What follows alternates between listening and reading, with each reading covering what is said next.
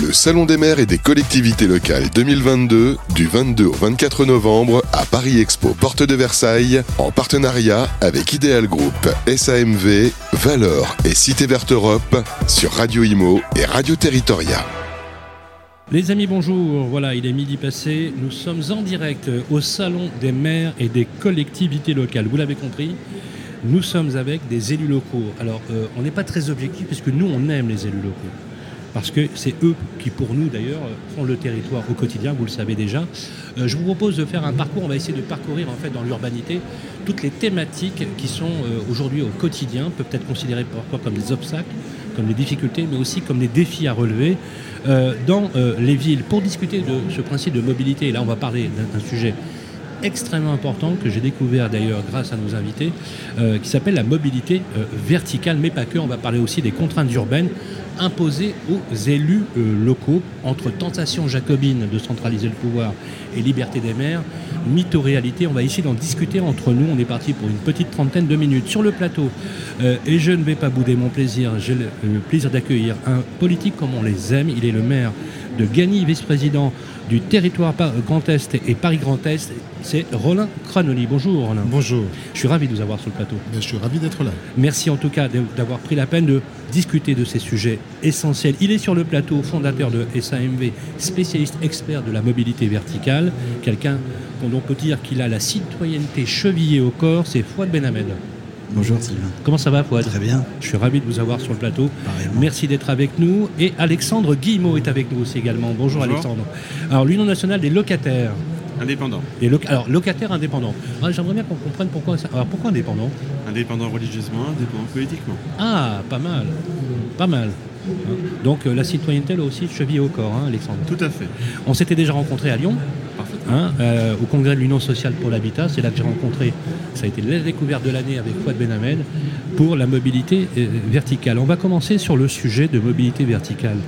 Euh, Roland, quand je- quand j'ai découvert ce que faisait euh, le collectif euh, pour aider des personnes chez eux, j'ai regardé un film qui m'a euh, vraiment euh, pris au cœur. Euh, c'est une, une dame qui s'appelle Sherazade, c'est ça, Sherazade, que euh, y avait eu un dans le Parisien, ça avait été publié. Elle disait J'étais chez moi, je ne pouvais pas descendre parce que l'ascenseur était en panne et j'attendais la mort.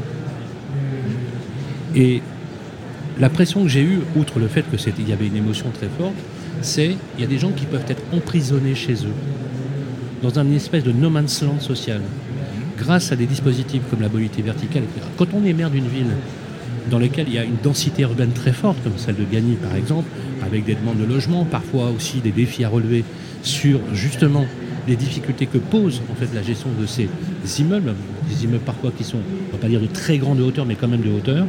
Euh, comment vous le ressentez, vous, de ce point de vue-là? Bah, je vais d'abord revenir sur, sur cette idée d'emprisonnement.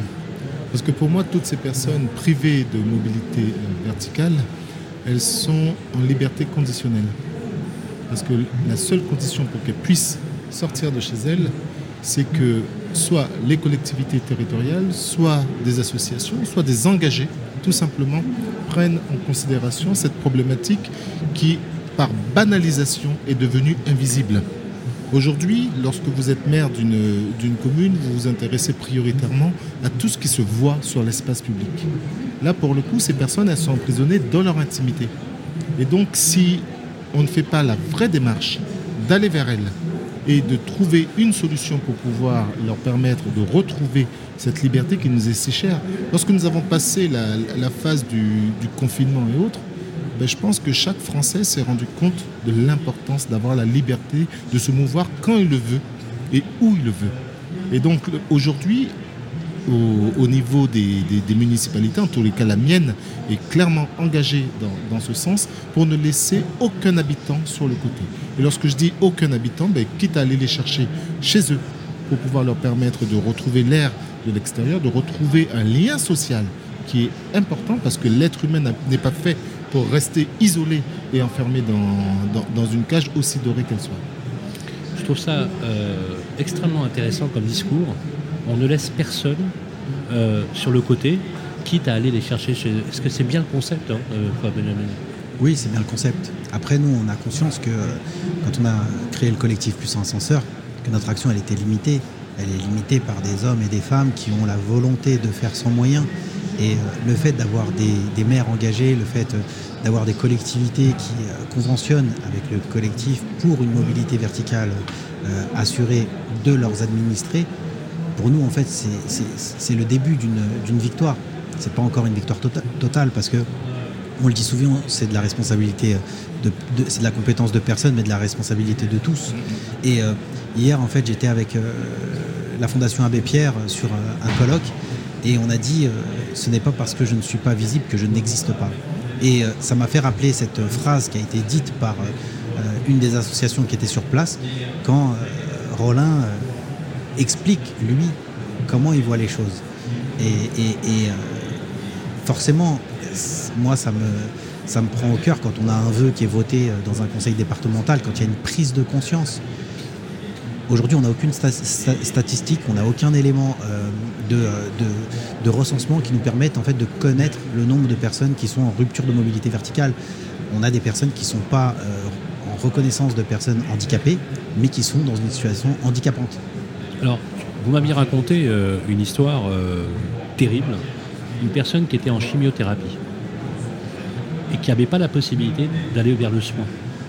C'est il faut comprendre en fait que dans le principe de mobilité, de se mouvoir, on dort aussi des chemins balisés. Je m'explique. Le chemin balisé, c'est je prends l'ascenseur.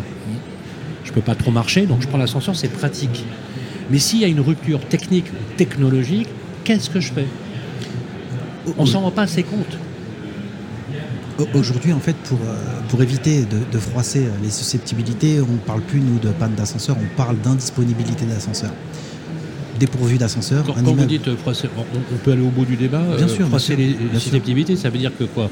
Ça, ça, ça, montre une défaillance structurelle quelque part ou pas? Je peux, Oui, je peux vous dire clairement que, bah, que, que, suite à certains positionnements que nous avons pris et que nous avons eu avec le collectif, on a perdu chez un bailleur, on a perdu deux ans deux ans où des gens sont restés deux ans parce qu'on a froissé euh, la direction, parce que euh, c'était compliqué pour eux de recevoir en pleine tête euh, des vérités. Et euh, ça, ça, ça, a pénalisé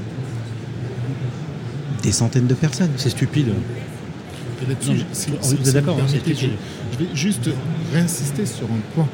Lorsqu'on parle d'indisponibilité euh, d'ascenseur, il faut bien prendre en considération que le dispositif qui est proposé pour la mobilité euh, verticale ne peut être qu'une solution temporaire. Cela n'empêche pas de maintenir la pression sur Absolument. les responsabilités des bailleurs. Ah oui, ça serait trop facile. Ce serait oui, trop facile. Mais oui, Et en sûr. fait, le, ah, le, le, rôle d'un politique, bah, c'est aussi de faire preuve de pédagogie vis-à-vis -vis de la population. Bien parce qu'un dispositif comme celui-ci, qui est extrêmement positif, peut être mal perçu si on n'explique pas que ce n'est pas un dispositif qui a vocation à remplacer l'ascenseur, mais simplement vocation à temporiser le temps de faire les réparations nécessaires et de fiabiliser la sécurité de, l'ascenseur. C'est extrêmement clair et vous avez raison, puisque du coup ça, oblige finalement à réfléchir, parce qu'on peut même aller plus loin, ça oblige à réfléchir carrément sur l'immeuble lui-même, par justement ces difficultés qui montrent les défaillances structurelles des immeubles, puisque actuellement, on, en parlera dans la seconde partie, mais on réfléchit effectivement à ces contraintes urbaines, euh, où on a des injonctions opposées, où on vous dit, euh, quand vous êtes maire, il faut loger les habitants, et en même temps, on vous dit bah, là vous ne pourrez pas construire parce qu'on fait du zéro artificialisation nette, mais on en parlera dans la deuxième partie. Alexandre Guillemot, euh, vous représentez les, les, les locataires indépendants, j'ai bien noté le mot indépendant, euh, donc ça veut dire pas de chapelle, pas de dogme, pas de politique. L'idée, juste qu'on vous fasse un peu, de pub, euh, pourquoi l'UNLI Comment ça fonctionne? L'UNLI fonctionne avec des locataires, des bénévoles. Un locataire est un locataire qu'importe ses convictions personnelles, on défend tout le monde avec la plus grande pugnacité auprès des bailleurs, auprès des institutions également. Les, collectivités sont aussi euh, parfois euh, dans le jeu, il faut les, inviter. Et nous sommes pour le dialogue, toujours dialoguer ouvertement avec les bailleurs, jamais dans la force, à part si le bailleur euh, s'y refuse. Mais le dialogue est toujours la meilleure des solutions pour trouver une issue pour le bien des locataires. Alors justement, ces sujets-là, forcément, ils font écho, hein, évidemment, parce que s'il y a un des sujets qui remonte souvent chez vous, des personnes qui sont isolées, il euh, faut rappeler qu'il y a des immeubles qui n'ont aussi pas d'ascenseur du tout. Hein, et là, du coup, euh, quand on est âgé, qu'on a des, a des difficultés, euh, il est très difficile de, se mouvoir. Euh, ces questions de, mobilité touchent tous les aspects de la cité. Et en même temps, ça met le point sur la qualité, la salubrité des logements. Je sais que c'est un sujet qui vous touche. il ne suffit pas d'avoir qu'un toit sur la tête, encore faut-il qu'il soit digne, qu'il soit décent, qu'il ne soit pas énergivore. Et je sais que quand je dis ça, énergivore, entre ce qui se passe en ce moment avec la flambée des, matériaux et des coûts de l'énergie, ça veut dire quelque chose. Je prends juste un chiffre. Dans votre commune euh, et sur la région, euh, la région Est, on a ce qu'on appelle des redditions de charges. Vous savez, quand on voit les loyers avec les, charges de copropriété, pas, de copropriété, mais les charges de l'immeuble en énergie pour les bailleurs sociaux, euh, on est sur des chiffres qui ont augmenté de plus de 60%. C'est juste pas possible pour les, pour les locataires. Roland, comment à Gagny, dans votre, votre ville, euh, vous gérez cet aspect des choses? Comment euh, on peut expliquer normalement aux administrés que là, on est euh, soumis à des contraintes qui font que leurs charges vont très sensiblement augmenter et en même temps, il faut aussi rénover, faire en sorte que les personnes puissent améliorer les étiquettes énergétiques.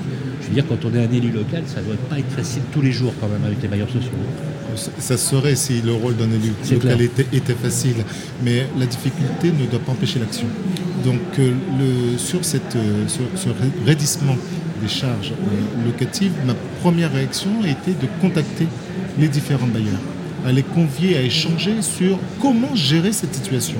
Même si je comprends leur problématique avec le coût de l'énergie qui a, qui a flambé de façon extrêmement brutale depuis fin 2021 et avec euh, un décollement encore plus rapide sur 2022. Euh, Lorsqu'on fait la régularisation euh, des, charges, ben, on ne peut pas décemment demander à des, habitants d'augmenter leur charge, du moins leur, provision leur provision de 100, 200, 300, j'en ai même vu à 500 hein.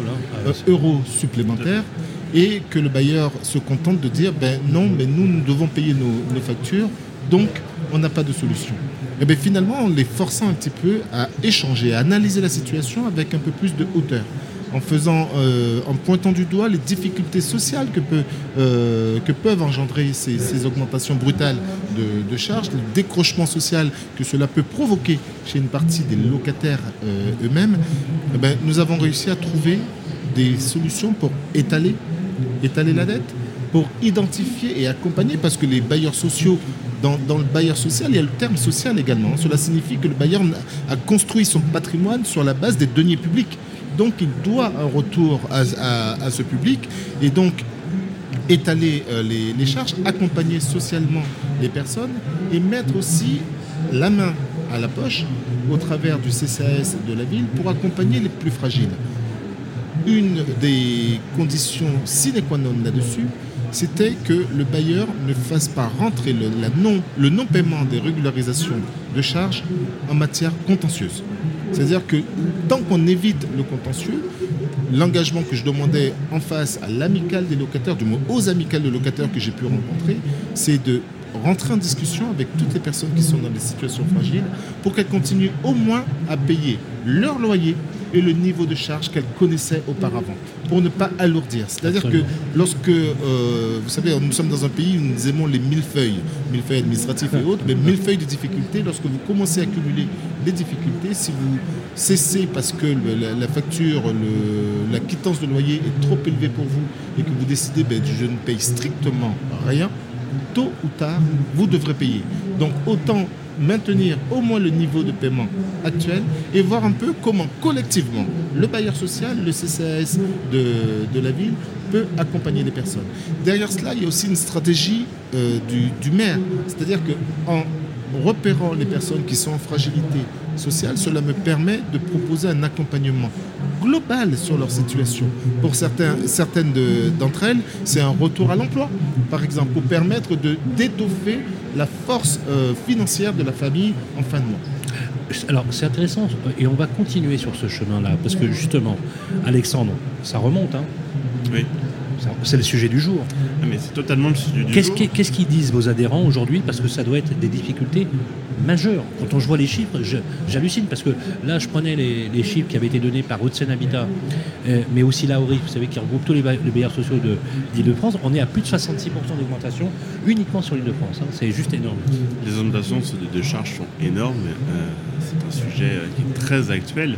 Les prix de l'énergie euh, font flamber les factures de gaz et d'électricité, donc du chauffage, euh, mais également des ascenseurs. Parce que les ascenseurs fonctionnent aussi euh, à l'électricité, donc ça a aussi un coût pour les ascensoristes euh, de traiter toutes les factures électriques, donc les provisions augmentent.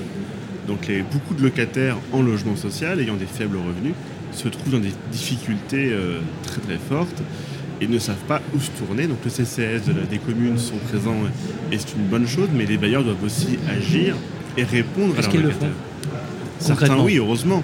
Pas tous, malheureusement. Certains euh, tardent un peu à, à prendre le sujet euh, à bras le corps, mais euh, certains bailleurs ont su réagir. Donc c'est aussi notre rôle en tant qu'association de locataires d'être présent, d'être vigilant et d'être le lien entre le locataire et le bailleur pour aider tous les locataires qui ont besoin.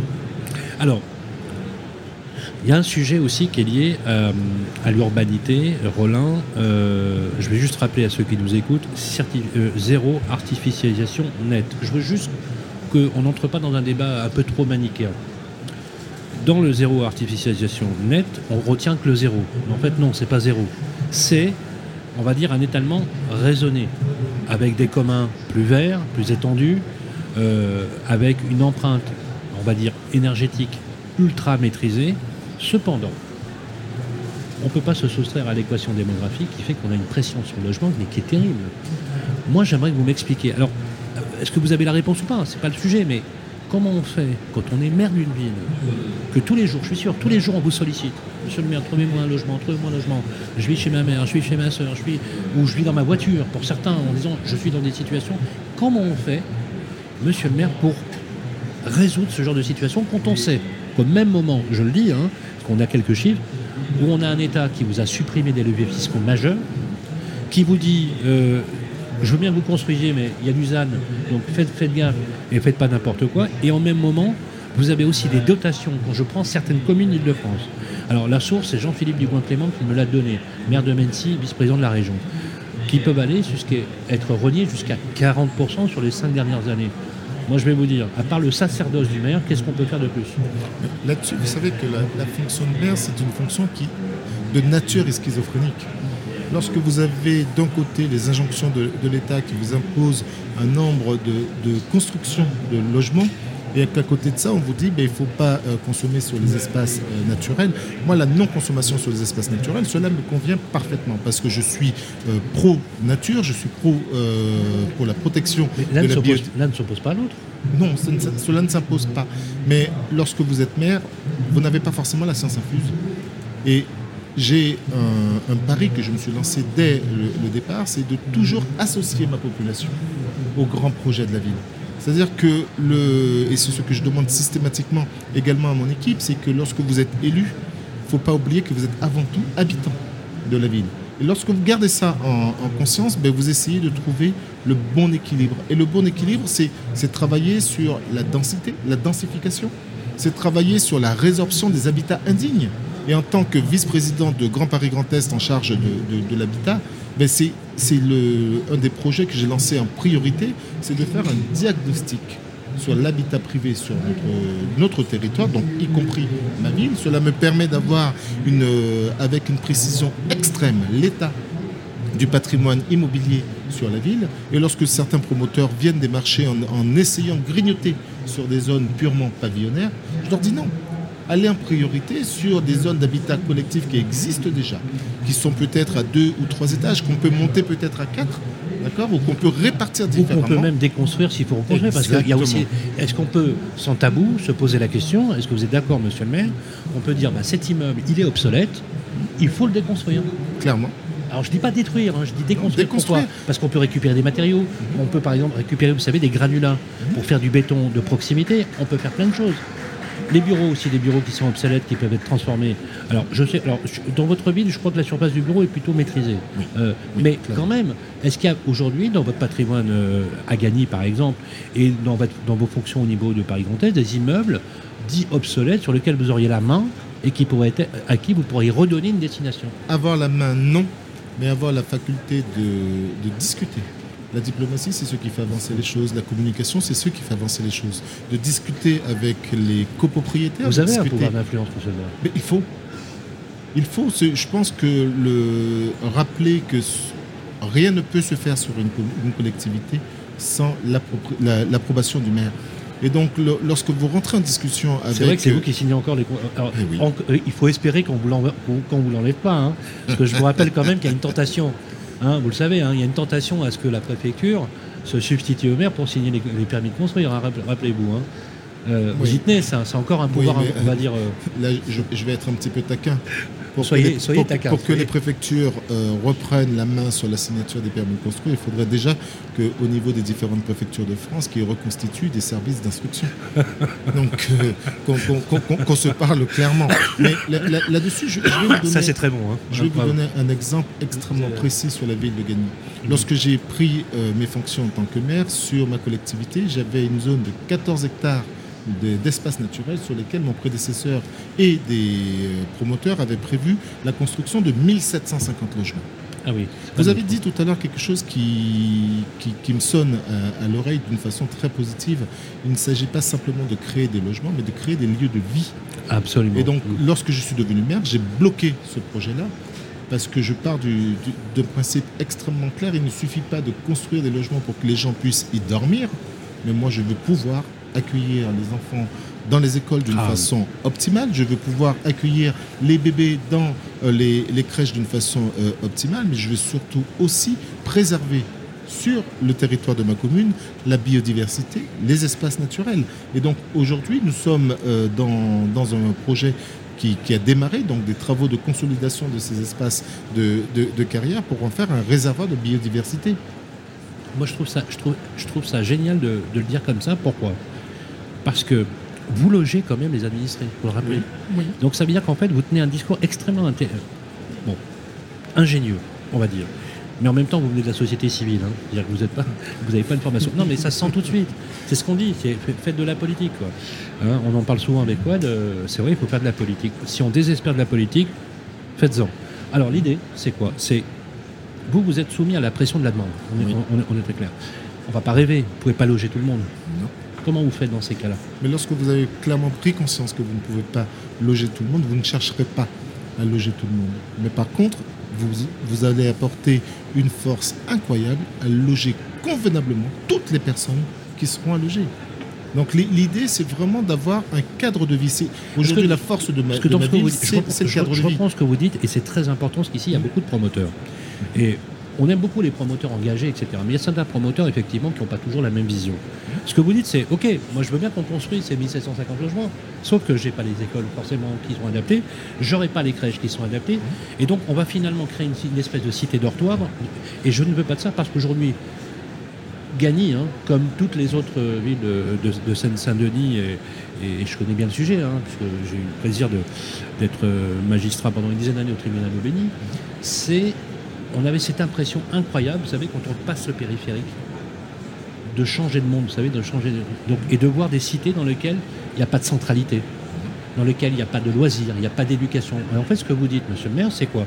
C'est si vous construisez, je veux un bassin de vie. Et dans un bassin de vie, on se cultive, on s'éduque, on échange, on fraternise, on a une communauté de vie, outre le fait de simplement euh, dormir, entrer euh, dans, le dispositif. C'est ça en fait que vous voulez pour votre vie. Exactement ça, il faut systématiquement avoir une vision globale. Et comment vous avez fait pour ces 14 hectares? Vous en avez fait quoi finalement? Ben, Ces 14 hectares, lorsque j'ai décidé de mettre un terme à ce projet, on m'a pris pour un fou. Mais j'ai dit que je ne travaille jamais seul.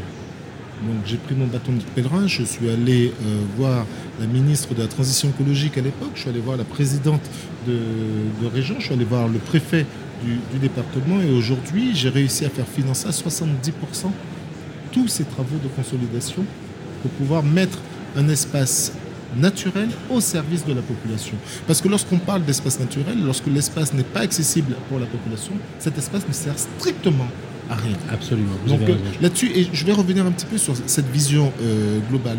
Tout à l'heure, on parlait du, projet du dispositif de mobilité verticale.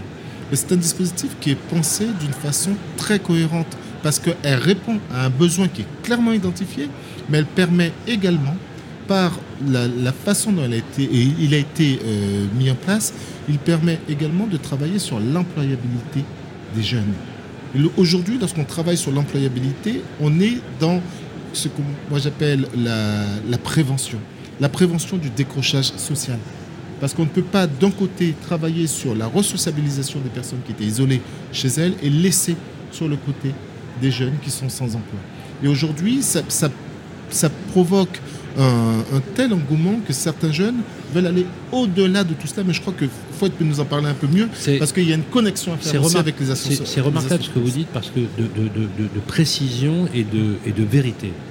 Euh, c'est même un rempart parfois des phénomènes de radicalisation parce qu'on sait qu'en fait l'empreinte sociale passe aussi par l'existence d'une utilité du travail.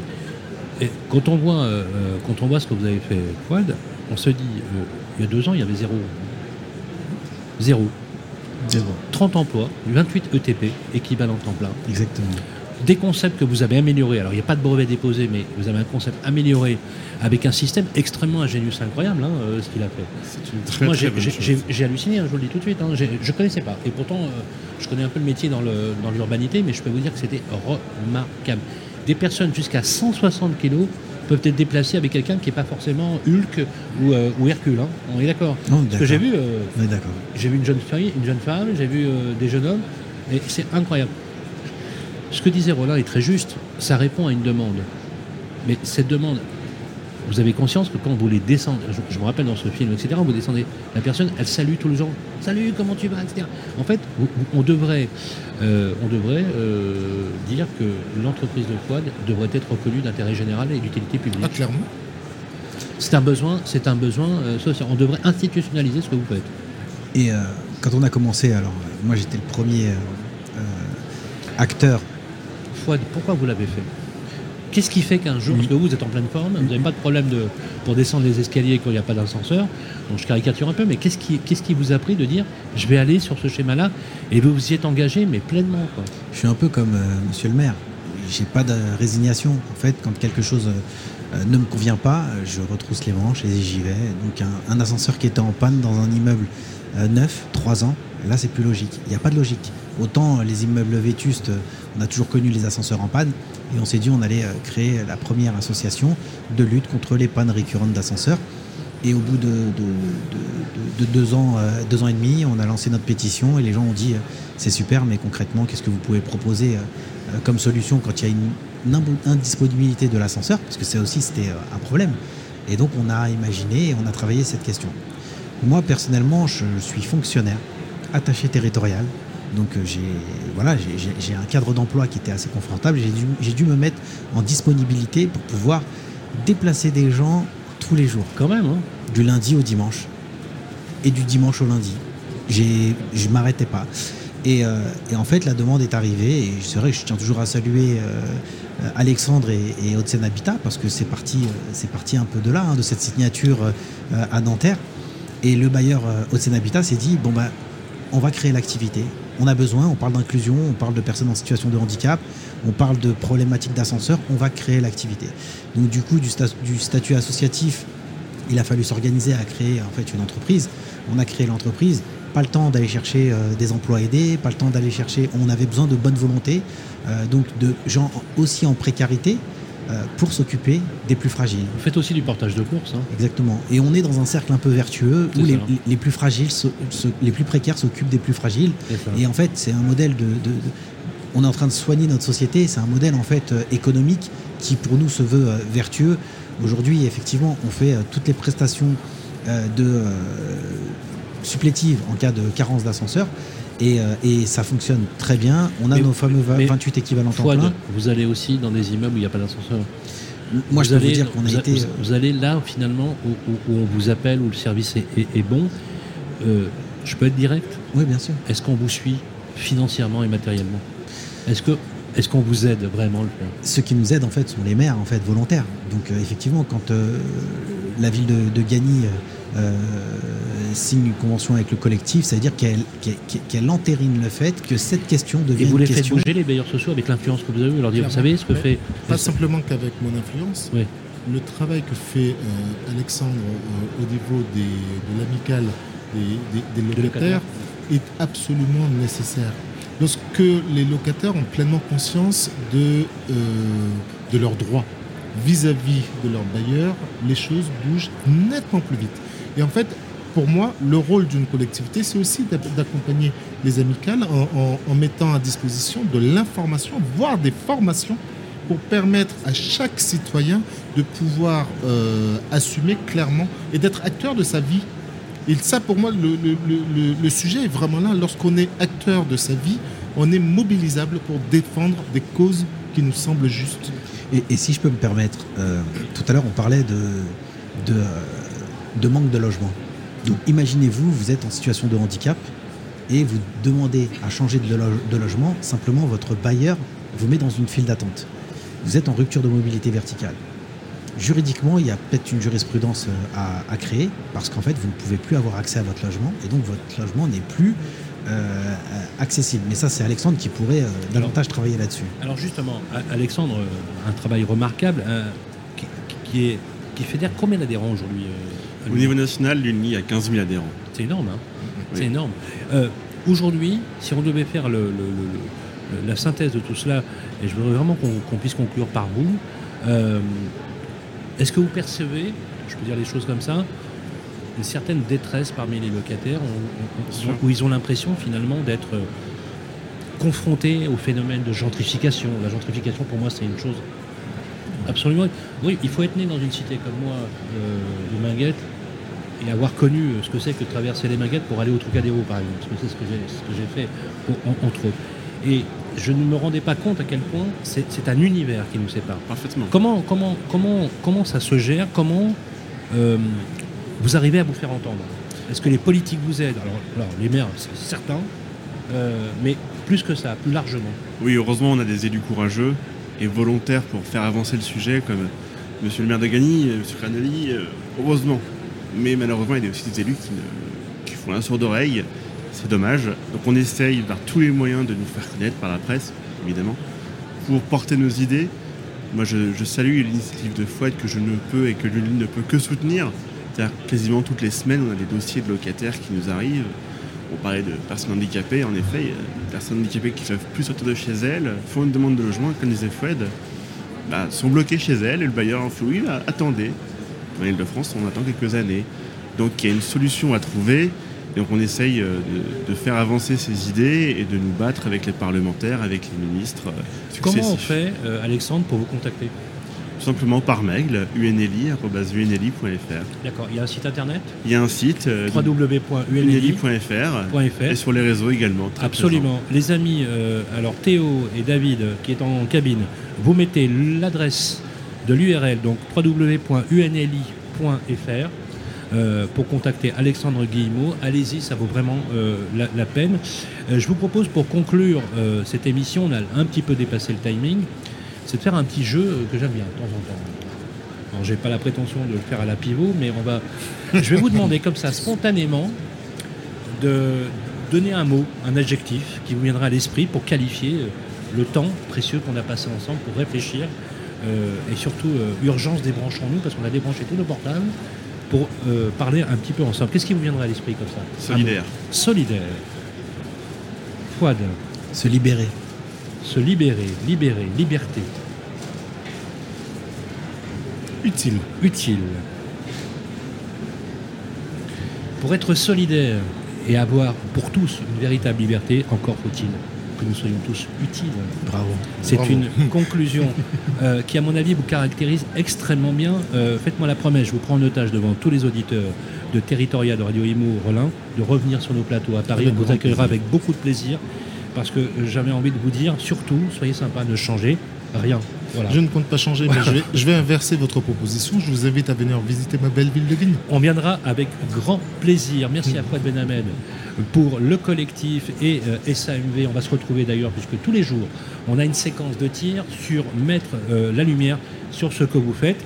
Euh, j'annonce également que l'UNLI sera partenaire de Territoria et de Radio Imo quand vous voulez, où vous voulez, pour faire votre communication, parce que ce que vous faites est remarquable et on le fera généreusement et gracieusement, je précise, pour que ce soit clair pour vous, de manière à faire de la com sur des initiatives comme vous l'êtes, puisque moi, je pense que vous êtes aussi le relief. Dans votre génération, vous êtes beaucoup plus jeune que moi, si je peux me permettre. Euh, je, trouve ça extrêmement rassurant d'avoir cette génération engagée et que j'en ai un parcours un peu marre qu'on tape systématiquement sur une jeunesse. Encore faut-il aussi lui donner euh, des repères. Donc merci Alexandre Guillemot pour l'UNLI, merci Fouad Benhamed et un grand merci, à vous Roland Cranoli. Je rappelle que vous êtes le maire de Gagny, vice-président du territoire Grand Paris, Grand Est. Je gage les amis qu'on va revoir, vous revoir souvent sur Territoria, sur Radio Imo. Prenez soin de vous, restez connectés, on se retrouve tout de suite après ça. Le Salon des maires et des collectivités locales 2022 du 22 au 24 novembre à Paris Expo Porte de Versailles en partenariat avec Ideal Group, SAMV, Valeur et Cité Verte Europe sur Radio Imo et Radio Territoria.